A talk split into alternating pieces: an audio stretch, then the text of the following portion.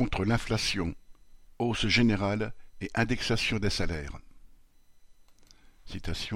Nous sommes en train de sortir de la crise inflationniste. C'est un succès pour la politique économique du gouvernement, se rengorge Bruno Le Maire, alors que l'inflation calculée en octobre sur un an n'est que de 4%. Ce serait un gag d'entendre une fois de plus que la hausse des prix baisse, si ce n'était pas de plus en plus difficile de boucler un budget pour un travailleur ou pour une famille. En effet, les chiffres sont là, même s'ils ne sont pas nécessaires, pour constater que la fin de mois côté porte-monnaie arrive de plus en plus tôt. Halloween oblige, l'UFC Que Choisir signale la hausse de 21% en un an du prix des bonbons. Mais ce sont tous les prix qui pèsent sur les budgets ouvriers.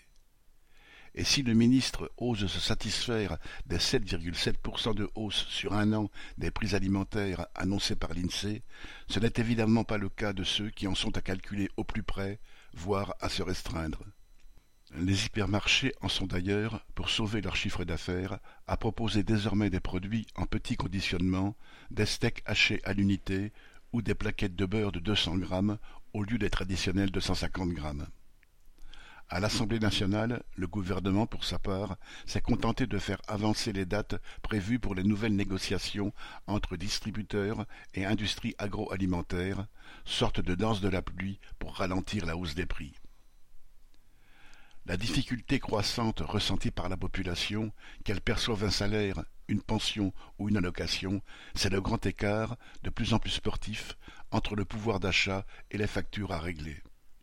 Le quasi-blocage des salaires et pensions depuis des années a creusé un gouffre dans les budgets des travailleurs, et ce n'est pas seulement aux hausses qu'ils doivent faire face, mais aux dettes. Assez des simagrées du gouvernement sur ces efforts mythiques et leurs résultats pitoyables.